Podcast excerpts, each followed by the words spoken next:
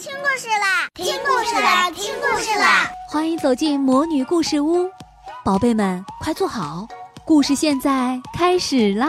魔女故事屋，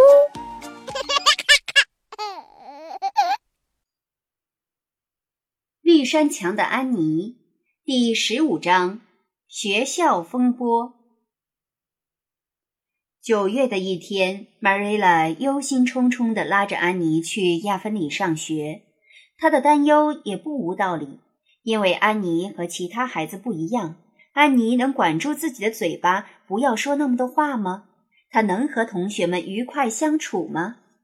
可是安妮还是很争气的，在学校的三个星期都没有惹祸。这天早晨，安妮和戴安娜高高兴兴地走在白桦林间的小路上。我想今天吉尔伯特要来上学了。他长得非常英俊，可是对女孩总不那么友好，喜欢尖刻的嘲笑。戴安娜对安妮说：“只要别惹到我就行。”安妮十分不屑地说。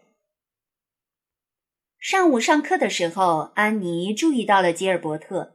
他用大头针定住了坐在前面的卢比的黄辫子。他太放肆了，安妮对戴安娜说。下午的时候，菲利普斯先生在教室后面给普利西讲解题目，于是前面的同学们开始讲话、吃苹果，在过道上窜来窜去。吉尔伯特用尽各种方法，都没能让安妮注意到他，因为此时安妮正在欣赏《闪光之湖》，除了自己想象的奇景，她什么也没听，什么都没看。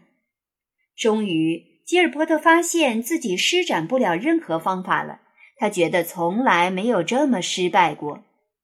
于是，他走到安妮的后面，伸直手臂，边将安妮的辫子拉住，边喊。红发鬼，红发鬼！安妮不仅仅只是恶狠狠地看着吉尔伯特，而采取了行动。她站起身，将自己写字的石板敲在了吉尔伯特的脑袋上，石板还裂开了一条缝。这个场面对于班上其他那些孩子们来说是多么有趣与稀奇啊！大家在一旁起着哄，只有戴安娜吓得快要喘不过气来了。菲利普斯先生见了，赶紧过来，面有愠色地看着安妮。这是怎么回事，安妮？菲利普斯先生生气地问道。安妮没有作声，她不愿意将吉尔伯特对自己的侮辱性的称呼重复一遍。不过，倒是吉尔伯特先向菲利普斯先生承认了错误。是我先取笑他的。可是，菲利普斯并没有听吉尔伯特的解释。他拿出一支粉笔，在黑板上写下：“安妮脾气暴躁，一定要控制好自己的脾气。”然后还把它大声读了一遍。安妮的心像是被鞭子抽了一般疼痛，她觉得愤怒和耻辱进入了她的身体里面。下午放学后，安妮将课桌里的东西全部收拾好。她决定再也不来上学了。回到家的时候，安妮把自己的想法告诉了玛瑞拉。玛瑞拉看到安妮那张倔强而又委屈的小脸，什么也没有多说。她非常了解安妮的性格，想让安妮自己去想清楚。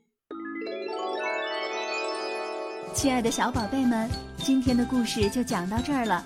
想听更多的好故事，欢迎你在微信公众号上搜索“魔女故事屋”，加关注来和我们做朋友。这里有更多的好故事等着你哦。我们下期再见。